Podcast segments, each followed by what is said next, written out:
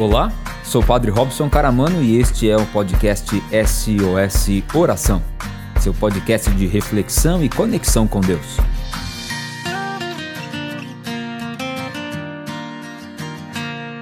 Você já conhece a Lima Limão? A Lima Limão Moda Infantil é o lugar certo para deixar nossas crianças lindas e estilosas. A loja conta com uma incrível variedade em roupas de bebê, infantil, juvenil e agora um novo espaço, Linha Team, com uma coleção até o número 20. Lima Limão Moda Infantil, Rua Episcopal 2116, no centro de São Carlos. Atendimento de segunda a sexta, das 9 às 18 horas e aos sábados, das 9 às 13 horas. Telefone e WhatsApp 16 3371 3682. Você pode seguir a Lima Limão nas redes sociais, no Facebook e Instagram, arroba Lima Limão São Carlos. Sem pontuação e tudo junto. O lugar certo para deixar nossas crianças lindas e estilosas é com a Lima Limão Moda Infantil.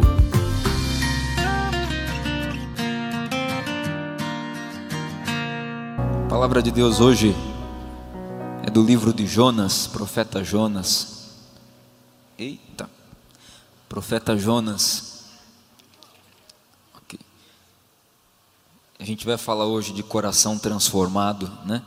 E para a gente ter um coração transformado, a gente precisa lavar o nosso coração. E como que a gente lava o nosso coração? Coloca a mão na garganta e puxa para fora? Não. A gente vai na confissão, né? E o Padre Caio está atendendo confissão. Lá em cima, no lado esquerdo, ele está lá atendendo confissão. Então, se faz tempo que você não confessa, faz tempo que você não se banha na misericórdia de Deus, talvez essa seja uma noite para isso acontecer, né? para você transformar o seu coração, mudar também a sua vida. Livro de Jonas, capítulo 3, versículos de 1 a 10. E diz assim: A palavra de Javé foi dirigida a Jonas uma segunda vez nestes termos: Levanta-te, vai a Nínive, a grande cidade, e anuncia-lhe o que eu te digo. Jonas levantou-se e foi a Nínive, segundo a palavra de Javé. Nínive era uma cidade muito grande, eram necessários três dias para atravessá-la. Jonas começou a andar pela cidade durante um dia e pregava. Daqui a 40 dias, Nínive será destruída. Os cidadãos de Nínive creram em Deus e promulgaram um jejum. Vestiram roupas de saco, desde o maior até o menor deles. A notícia chegou ao rei de Nínive, e ele se levantou do trono, tirou o manto, cobriu-se de saco e sentou-se sobre a cinza. Mandou proclamar e publicar em Nínive por decreto do rei e de seus nobres, homens e animais, grandes e pequenos, não provem nada, não tomem alimento nem bebam água. Homens e animais se cubram de saco e invoquem a Deus com todas as forças. Cada um se converta de sua má conduta e da violência que está em suas mãos. Quem sabe, talvez Deus volte atrás, arrependa-se e deixe de lado seu ardente furor de modo que não morramos. E Deus viu suas ações. E Deus e Deus isto é, que se haviam convertido de sua má conduta, Deus então arrependeu-se do mal que havia ameaçado fazer-lhes e não o fez. Palavra da salvação. Vamos aplaudir a palavra de Deus. Aquilo que parecia impossível, aquilo que parecia não ter saída, aquilo que parecia ser minha morte, mas Jesus mudou minha sorte. Sou um milagre, estou aqui Fala para quem está do seu lado, hoje Deus pode mudar a sua história. Se você quiser mudar a sua vida, Deu para entender na lógica da frase? Deus pode mudar a nossa história se a gente quiser mudar a nossa vida. Como Deus fez na vida dos ninivitas. Havia sobre os ninivitas uma sorte lançada, vamos dizer assim, ou uma má sorte lançada. Todos iriam morrer como consequência dos seus pecados.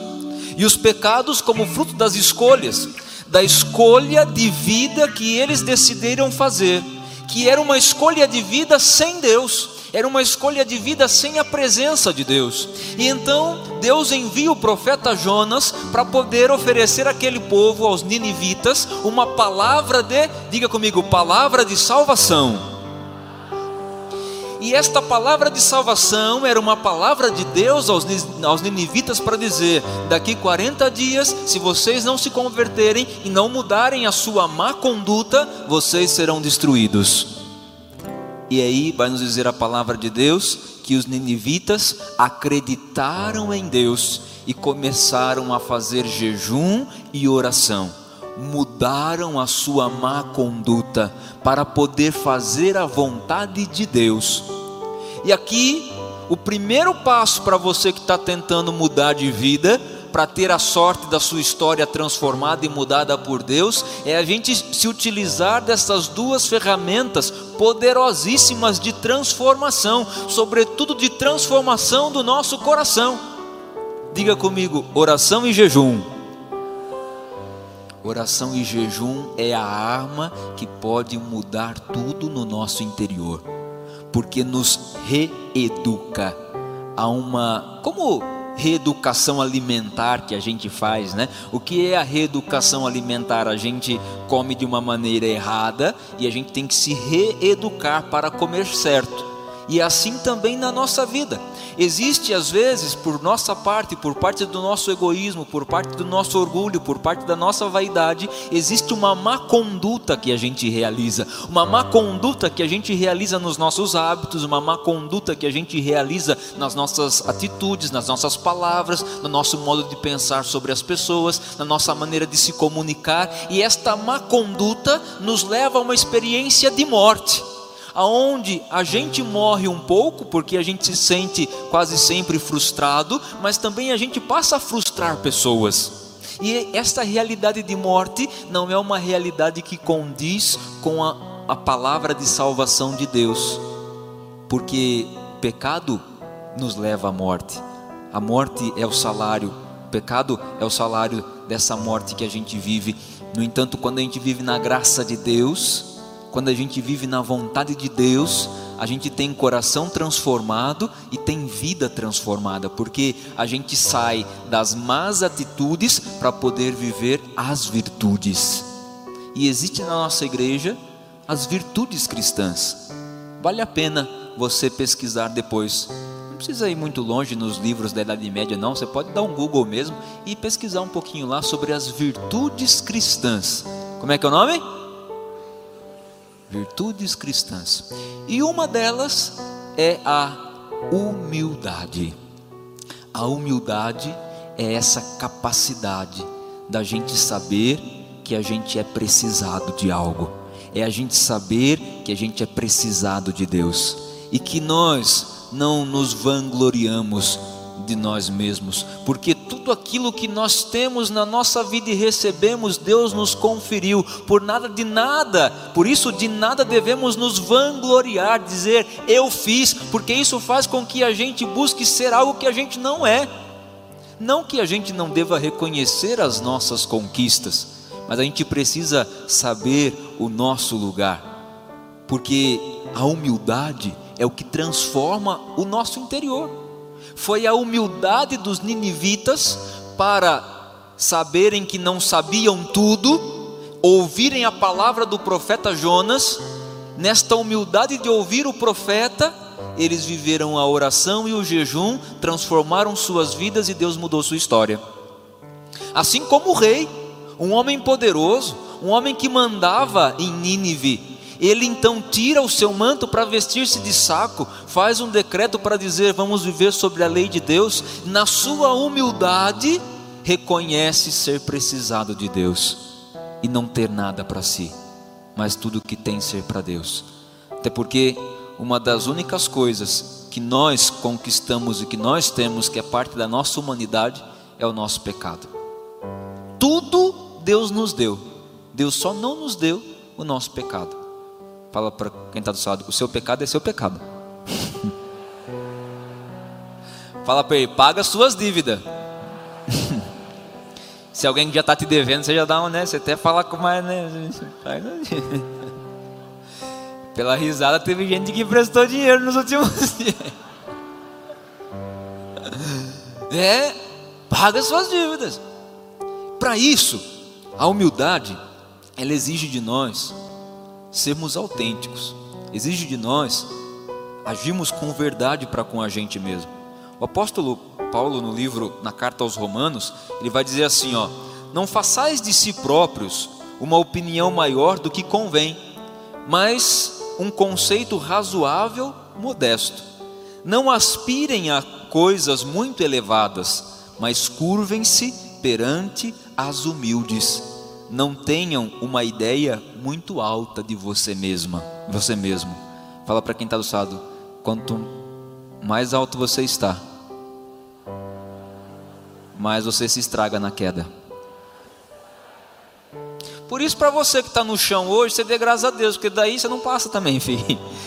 Você está lá no chão, né? Já está lá, é dali para cima, não tem jeito mais. Agora, às vezes a gente se projeta, se coloca num lugar tão alto que nem sempre, e, e, e não é que o, esse lugar alto não seja o nosso lugar, mas não é esse lugar alto estar sozinho, porque quando a gente chega lá sozinho, a gente não dá conta de sustentar aonde a gente chegou, pelas nossas próprias forças. Somos precisados de Deus, porque é de nós, há em nós o pecado, há em nós a limitação, há em nós o desejo de querermos ser queridos pelas pessoas, há em nós esse desejo constantemente. E o que é que a palavra de Deus vem dizer para nós hoje? Se a gente quer ter uma vida transformada, a gente precisa voltar o nosso coração, a nossa vida, o nosso olhar para aquele que viveu na sua vida uma vida de acordo com a vontade do Pai, com a vontade de Deus.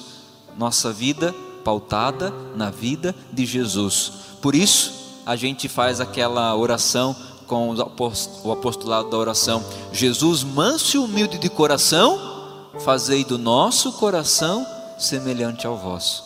Só Ele é humilde por excelência. Todos nós, assim como Maria, ela foi uma mulher também cheia da humildade, sem dúvida.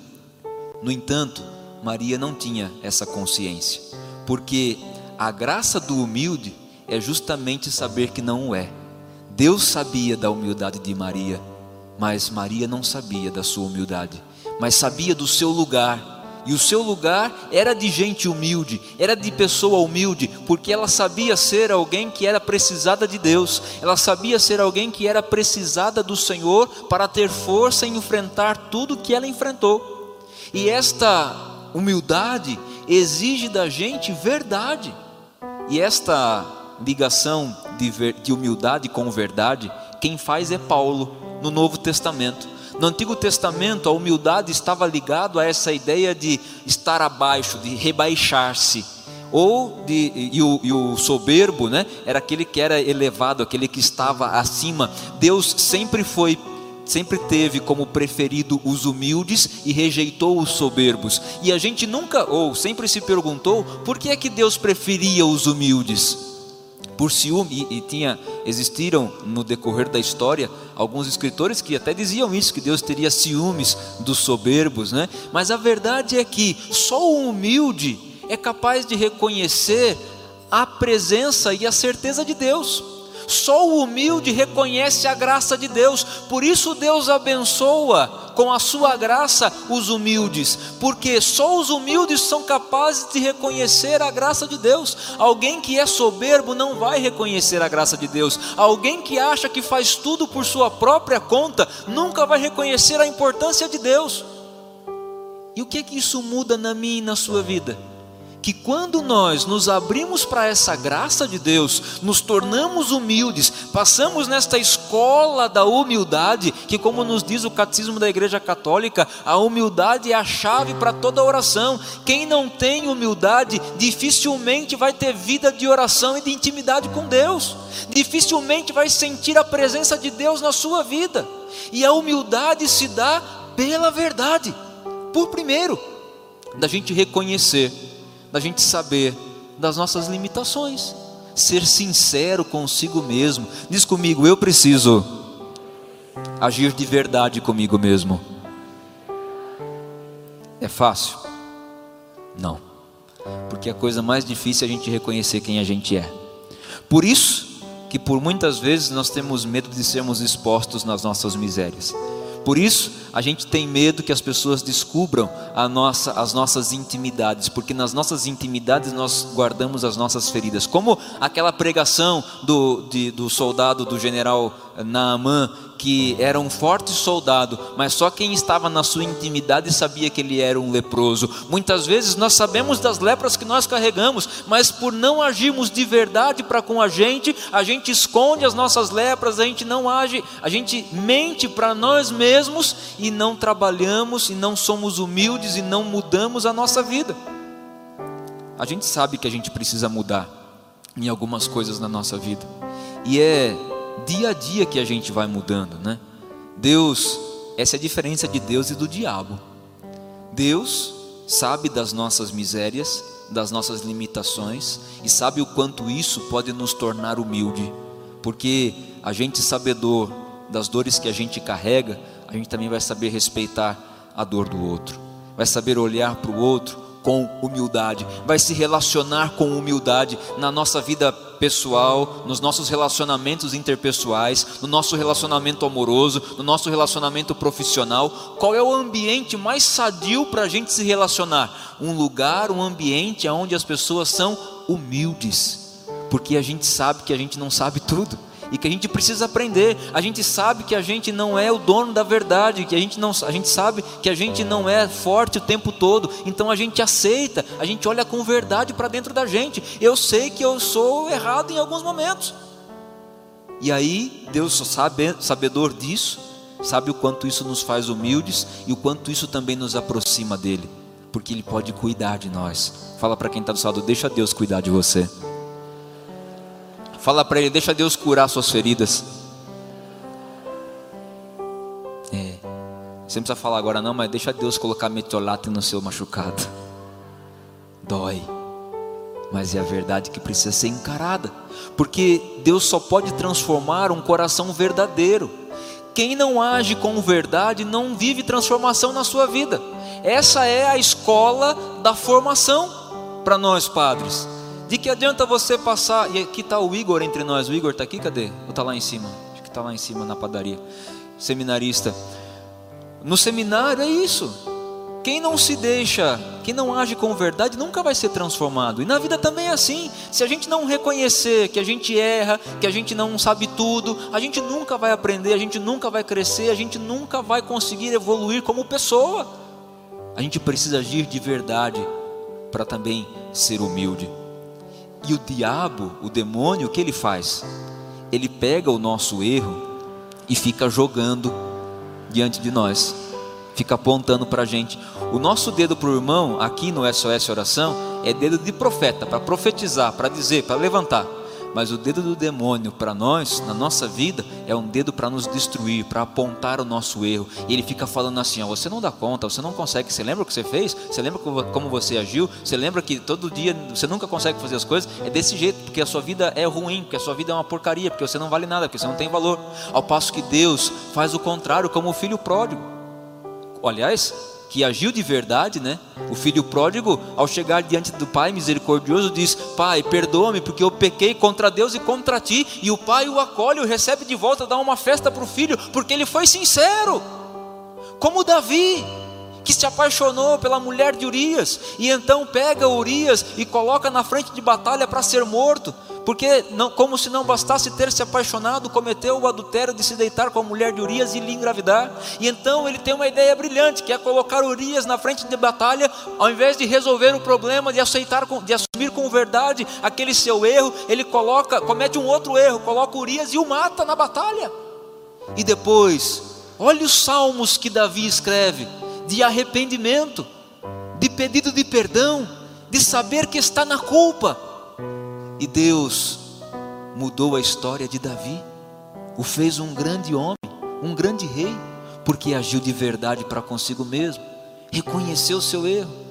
Então, enquanto Deus acolhe, o demônio nos, nos tenta, nos mostra. E aqui tem uma coisa que é interessante, que eu estava pensando antes de vir para cá. Existe erro e deslize erro e deslize. O erro é esse é, é o erro que a gente comete assim na nossa vida, que nos envergonha. Como esse erro de Davi é um grande erro, um erro que marca, borra a nossa história. Como o erro do filho pródigo que pede tudo para o pai, vai embora e aí aquilo foi um erro, não foi um deslize. Pergunta para quem está do seu lado: você sofre mais pelos seus deslizes ou pelos seus erros? Não, não olha para mim não, responde aí. Seja sincero, fala a verdade. Cuidado, porque às vezes você está sofrendo por um deslize achando que ele é um erro, e você está condenando a sua vida por conta desse deslize, ou por conta desse, desse deslize que você está considerando um erro.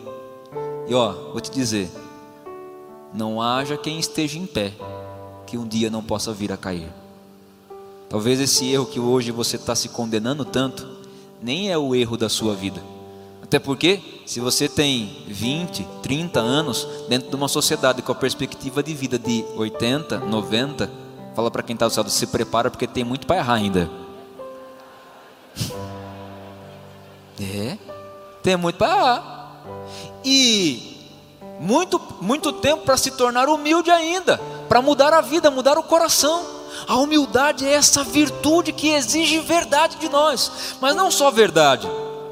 A, a, a humildade nos implica reconhecer o nosso nada, e reconhecer o nada é a gente poder mergulhar dentro de nós mesmos.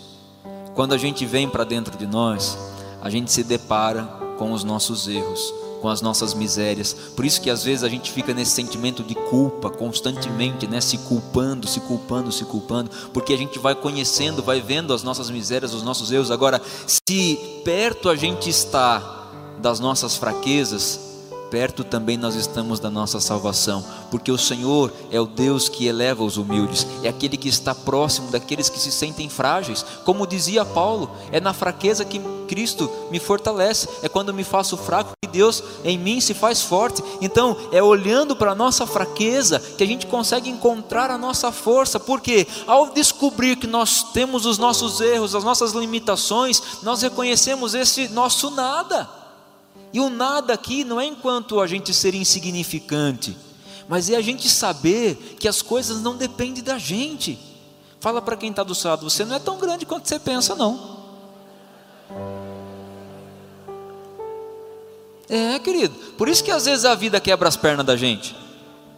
Por isso que às vezes a gente leva uns tombos na vida. Porque a gente se sente demais. Fala para quem está do seu lado, baixa um pouquinho seu nariz. É, ó, humildade, humildade, porque quando a gente reconhece o nosso nada, a gente mergulha nesse nada, a gente se encontra com aquele que é o nosso tudo, que é Deus, que nos sustenta.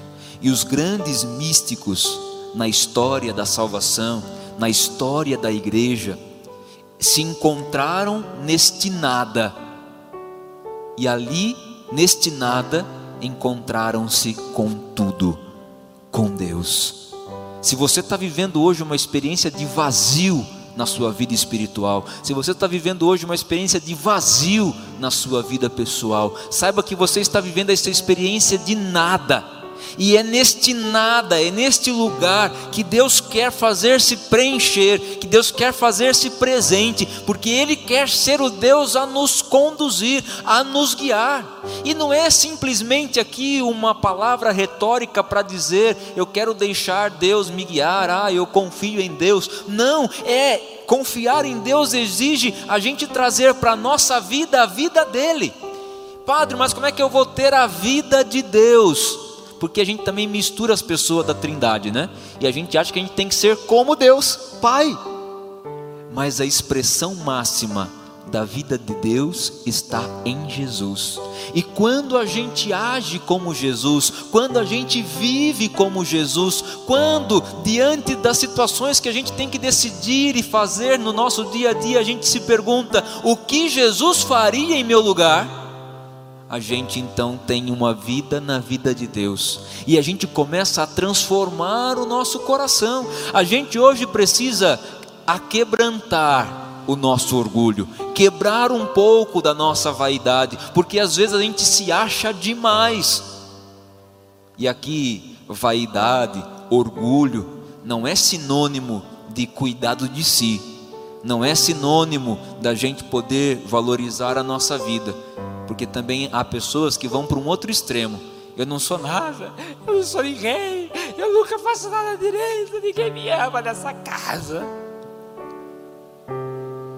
E aí a pessoa se coloca num lugar que nem existe, que não é esse lugar. Não, não é esse lugar. Você tem uma vida, você tem uma história.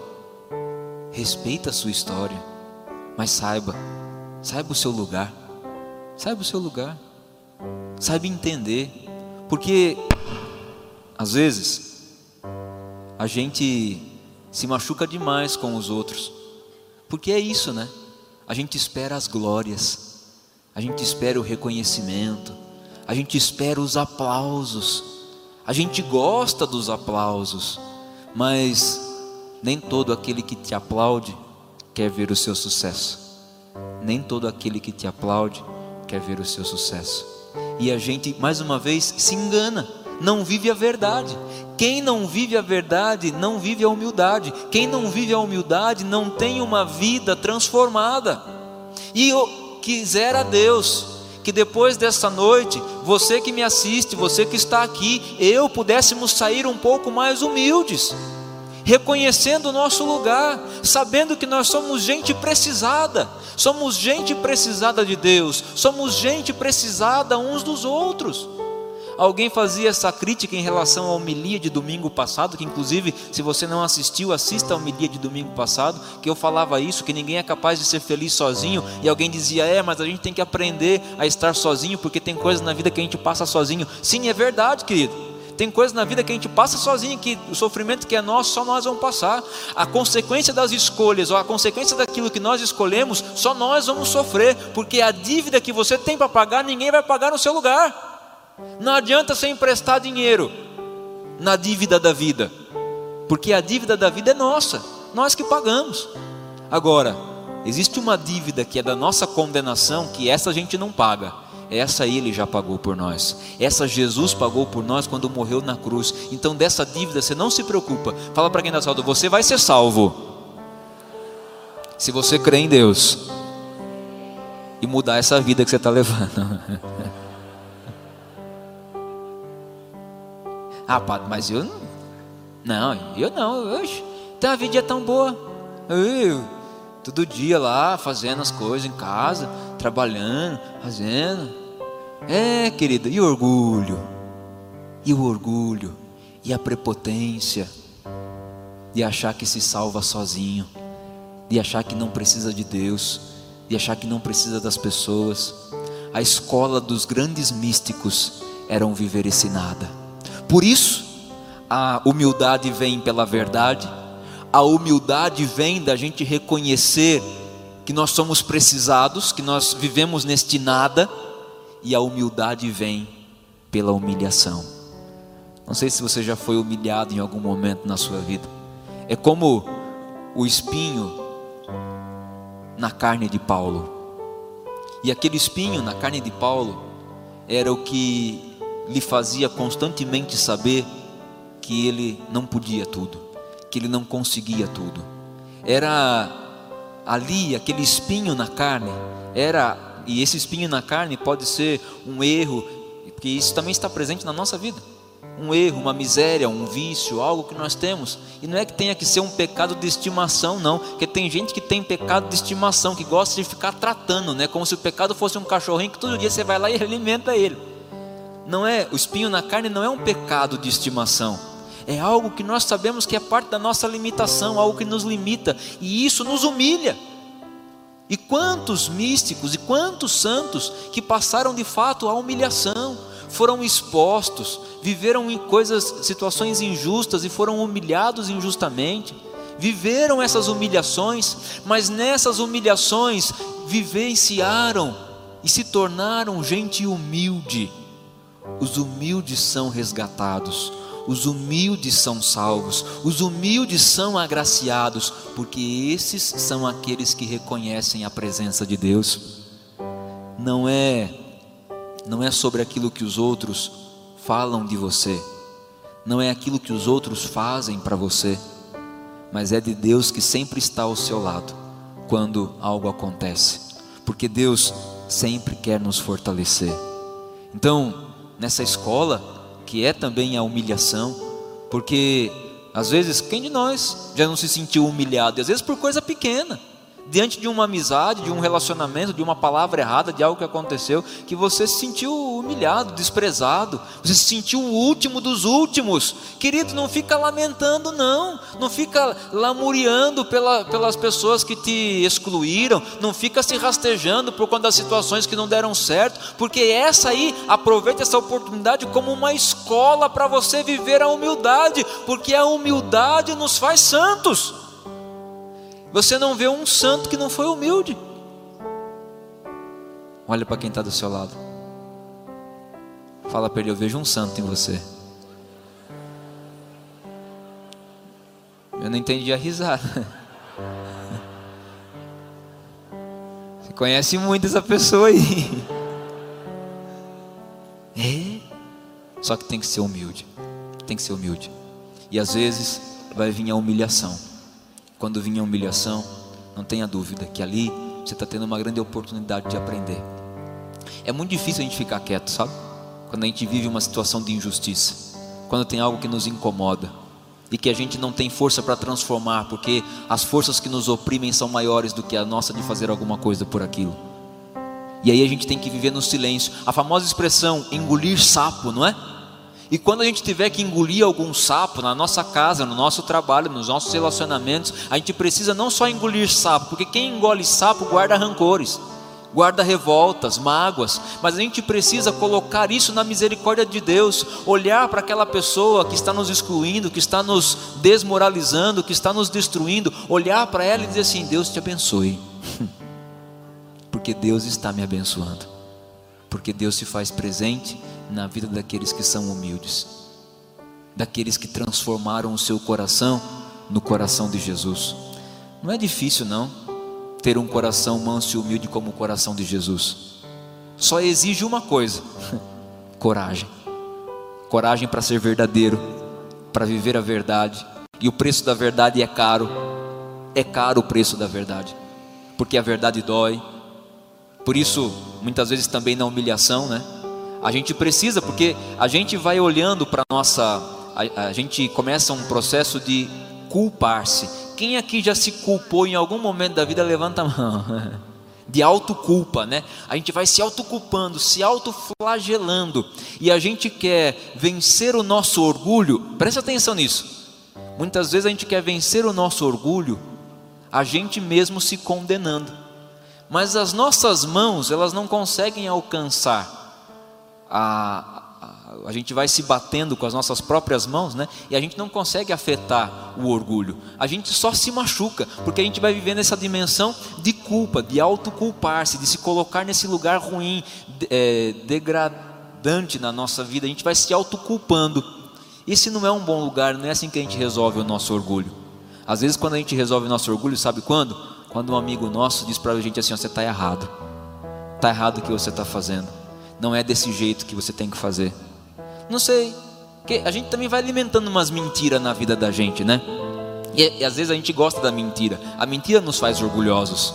A verdade nos faz humildes. Ai, o que, que você achou do meu cabelo? Tá feio. Não, não combinou com você. Perguntou para mim. A gente pergunta as coisas para as pessoas, mas a gente já sabe qual é a resposta que a gente quer delas. Você já reparou disso?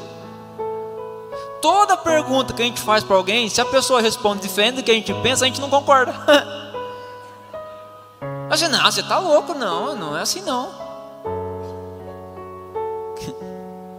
A gente gosta da mentira, mas é a verdade que transforma, e a verdade dói. E essa verdade a gente precisa escutar constantemente. E quando a gente escuta essa verdade? Quando a gente mergulha na palavra de Deus, quando a gente vai buscar a palavra de Jesus, a gente vai buscar a palavra de tanta gente por aí fora. A gente fica aí horas no Instagram, vendo o povo falando tanta besteira, e a gente não vai buscar a palavra de Deus, mergulhar na palavra, ser transformado pela palavra, é escutar essa verdade que dói. A gente não vai na confissão, a gente não vive o sacramento da confissão, a gente não senta lá para o padre, diante do padre que age na pessoa de Jesus para dizer assim: Eu errei. A gente gosta da confissão comunitária. Ai, padre, quando você vai fazer confissão comunitária? Todo dia Todo dia, Padre Caio e eu estamos atendendo confissão. Todo dia. Tem dia que é dia e noite. Ai, Padre, quando você vai fazer confissão comunitária? Oxe, por que, que a gente gosta de confissão comunitária? Ai, o padre fala meus pecados lá, e eu escuto aqui, eu falo, amém, isso aí também. Amém, isso aí também. Parece que você está num rodízio de comida japonesa, né? Você vai marcando. Você vai no checklist vai marcando, ah, isso, ah, é isso aí. Olha, eu nem lembrava desse aí que o padre falou, isso aí também. Agora o que pega na carne, que muda na vida, você chegar e falar assim, ó, eu errei. Padre, eu errei. Eu pequei. Quando a gente dá esse passo de reconhecer na verdade, a gente começa a mudar a nossa vida. E quando a gente começa a mudar o rumo da nossa vida, Deus começa a mexer os pauzinhos para mudar o rumo da nossa história. A gente sempre quer que Deus mude o rumo da nossa história sem a gente mudar o rumo da nossa vida. Ou a gente apruma na vida, ou vai ser muito difícil da gente continuar navegando neste mar. A gente vai ficar à deriva nesse mar. É essa a imagem que me vem agora. Você imagina assim o mar e o nosso barco, barco da nossa vida. Se a gente deixar o barco, o leme do barco solto, ele vai à deriva. Mas se a gente apruma, a gente vai chegar no lugar certo. A água que nos leva para a deriva, pela nossa atitude, pela nossa escolha no barco, é a mesma água que pode nos levar para o caminho certo, para o lugar correto. Às vezes, é claro que a mão de Deus e as águas do mar de Deus não nos querem na deriva, mas às vezes a gente se coloca à deriva dessas águas. E quando a gente está à deriva, e quando a gente vai e fica abandonado na margem, a gente não está no mar, a gente não está nas mãos de Deus, Ele não está conduzindo. Mas se a gente está lá no mar e a gente apruma, a gente acerta, a gente faz a nossa parte, arrumamos é, mudamos o rumo da nossa vida, Deus começa a mudar o rumo da nossa história, porque a gente vai chegar em algum lugar. Hoje, coração transformado é a gente reconhecer que aquilo que era impossível tornou-se possível, porque a gente fez acontecer. A gente fez acontecer não pela nossa, pelas nossas próprias forças, aliás, fizemos acontecer pela única força ou por a única coisa que compete a nós: reconhecer a nossa miséria, reconhecer a nossa fraqueza.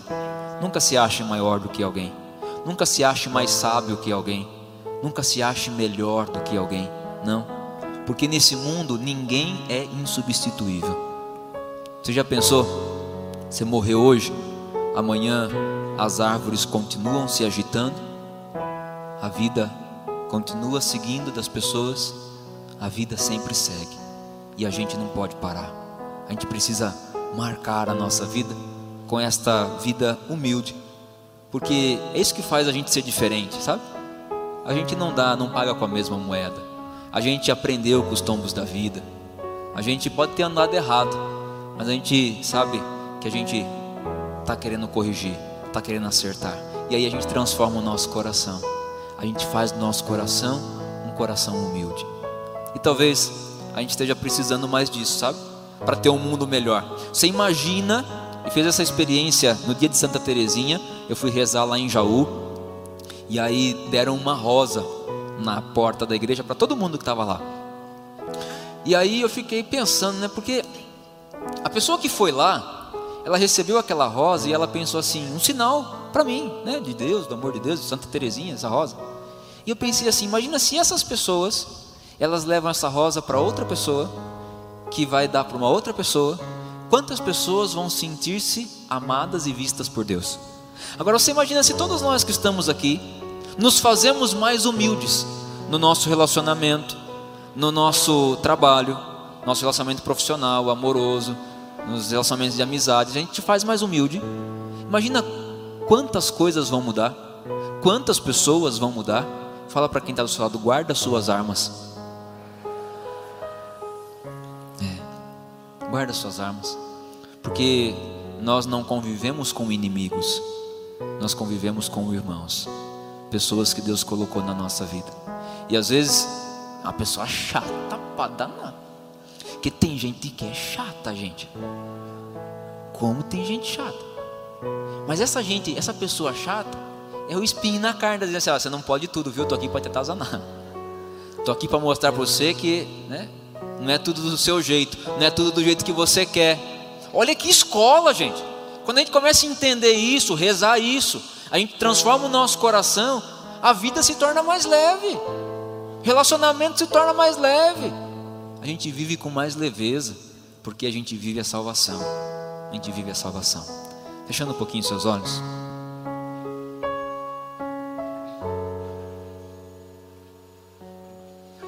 Fechando um pouquinho seus olhos. Essa é uma essa pregação, na verdade, veio como indica, indicação um grande amigo que é o Gustavo que está aqui. Gustavo Cavicchioli, que é nosso catequista também. E quero confessar para vocês, quando ele disse, a gente também estava procurando um tema para essa noite. E aí ele falou, ele trouxe uma ladainha que se chama Ladainha da Humildade, que diz exatamente isso, né? Que a gente não busque ser reconhecido, que a gente se afaste do desejo de ser reconhecido, que a gente possa se afastar do desejo de ser querido, porque isso tudo vai alimentando em nós mentiras, mentiras, a gente vai vivendo de mentiras. A gente precisa viver a verdade, a realidade das coisas. E eu tinha preparado uma pregação, então hoje à tarde me dediquei para preparar essa pregação e cometi um dos erros mais primários na computação. Porque enquanto eu digitava a pregação, fazia a pregação, houve uma pane agora a 40 minutos do SOS no computador e perdi toda a pregação. Porque não é o que a gente quer falar, é o que Deus quer dizer. Essa noite aqui, a gente está desde quinta passada, que a gente está vendo o clima-tempo e vendo que hoje seriam 70% de chuva. E ontem a gente dizia assim: vamos esperar até amanhã às 5 da tarde e a gente decide. Se tiver muita chuva, a gente cancela tudo e a gente vai fazer só online. E olha aí o tempo que está hoje, né? Não está chovendo, pelo menos, porque não é do jeito que a gente projeta, do jeito que a gente quer, porque não é a gente que faz, é Deus que faz, é Deus que faz acontecer, é do jeito dele, do jeito dele. Claro que pode ser, eu estou aqui lendo um sinal, dando uma interpretação para uma situação que aconteceu, é claro, mas eu gosto de ver assim, porque eu vejo nisso as delicadezas de Deus, assim como na minha e na sua vida, sabe? Nunca, ou talvez até hoje na sua vida, não foi do jeito que você queria. Talvez tem coisa na sua vida que você queria mudar, mas que está difícil, você não consegue, não depende de você. Tem coisa em nós que às vezes a gente quer mudar, que a gente está lutando para isso e que é um desafio constante. A coisa mais difícil é a gente deixar de agir de uma forma errada para passar a agir de um, jeito, de um jeito certo. E eu luto com isso constantemente na minha vida pessoal. De deixar os vícios para valorizar as virtudes. Mas a gente precisa dar o primeiro passo. E o primeiro passo hoje para nós, proposto nessa noite, é a humildade, é ter um coração transformado no coração de Jesus, porque o nosso coração é orgulhoso, o nosso coração é vaidoso, o nosso coração espera aplausos, o nosso coração quer reconhecimento, o nosso coração quer afago, o nosso coração quer ser o queridinho, o nosso coração quer atenção. E quando a gente não tem a atenção de quem a gente queria, e quando a gente não tem o carinho de quem a gente esperava, e quando a gente não conquista aquilo que a gente sonhou, é como se a nossa vida não valesse a pena. E o que é que nessa noite Deus vem dizer através desta palavra? Muda a tua vida, que eu vou mudar a tua história. Não é o que você está esperando dos outros, não é o que você está esperando do mundo, é o que você está escolhendo viver na sua vida. Se você está escolhendo viver na sua vida o pecado, então a consequência, o salário disso vai ser a morte na sua vida. E não é morrer de morrer de estar num caixão, mas é viver o inferno já aqui na terra, de não ter paz na sua vida.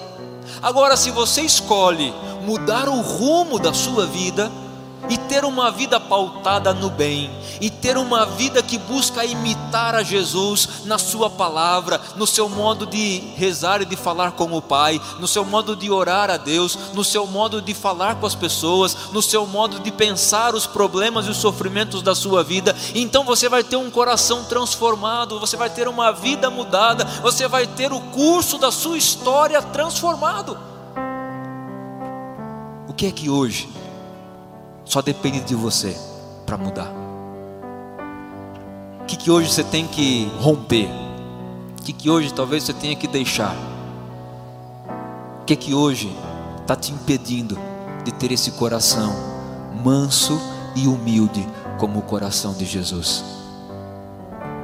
Talvez você esteja hoje passando por esta noite tão difícil da sua vida, a noite da sua humilhação, a noite desta autoculpa, a noite dos julgamentos, a noite da doença, a noite da morte.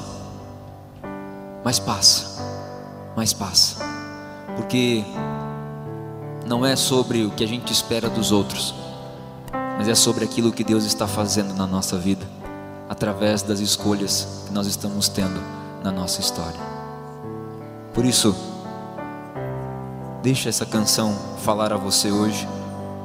E a gente vai ter a oportunidade aqui, na exposição do Santíssimo, de fazer essa ladainha da humildade, para a gente abraçar na nossa vida essa vida de Jesus, que nunca esperou dos outros para fazer acontecer na sua vida, que nunca esperou o aplauso e o reconhecimento das pessoas para ele fazer aquilo que era fazer o certo, que era o certo. Não, ele teve coragem de ser autêntico, de ser verdadeiro, e assim viveu a sua humildade. E assim também eu e você. Porque não há não há noite, não há condenação de pessoas, não há fofoca, não há gente que possa impedir que o sol de Deus, que o sol que é Deus, possa brilhar na nossa vida. Porque talvez como a planta que murcha e que só precisa encontrar a luz para ter vida de novo, assim talvez esteja você na sua história hoje, só precisado desta luz de Deus para encontrar este impossível que te parece hoje, ter o curso da sua história mudado e transformado pela ação de Deus.